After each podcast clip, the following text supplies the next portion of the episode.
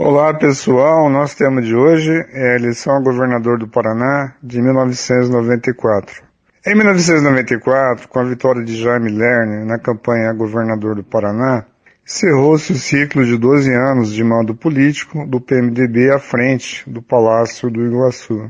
Naquele ano, o PMDB não teve candidato próprio ao governo estadual. A estratégia foi compor uma aliança com o ex-governador Álvaro Dias, que havia se desligado do PMDB após seu mandato como chefe do Executivo Paranaense e estava afiliado ao PP.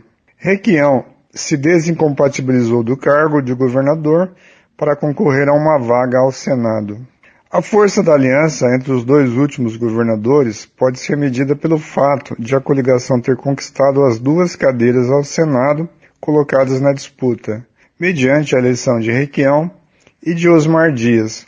Osmar Dias era secretário de Estado na gestão Requião e é irmão de Álvaro Dias. Por causa do prestígio que tinha como arquiteto e urbanista, Jaime Lerner havia sido indicado como prefeito de Curitiba em 1971, no período em que o regime militar havia proibido eleição direta a prefeito das capitais. Lerner havia sido um dos fundadores e presidente do Instituto de Pesquisa e Planejamento Urbano de Curitiba.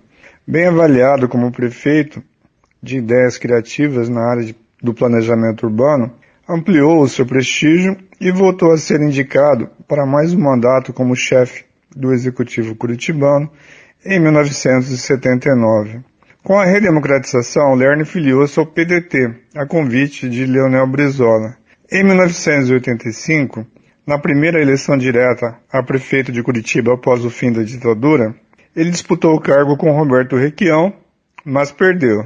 Em 1986, ele foi candidato a vice-governador na chapa encabeçada por Alencar Furtado.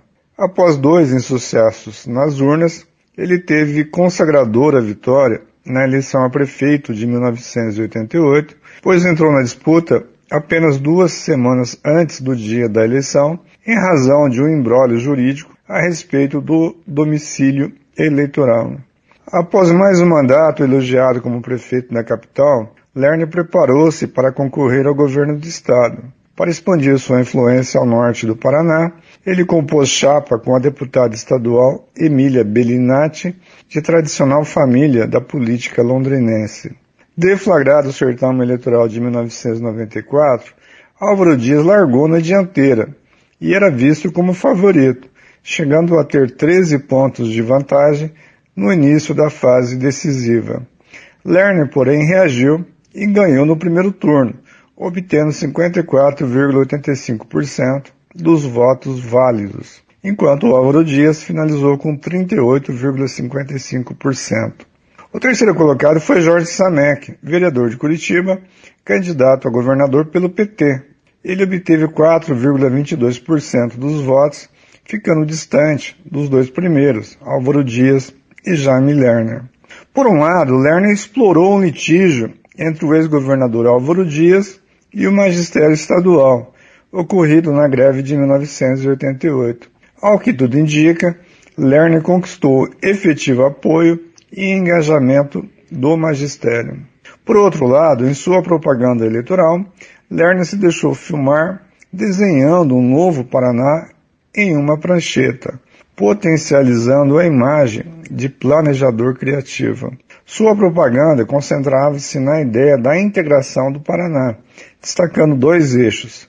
O primeiro era a consolidação do anel de integração rodoviária, o segundo era a descentralização do processo de industrialização, tendo como base as cidades polos do anel de integração. Aqui é Reginaldo Dias, narrando a história das eleições para a CBN.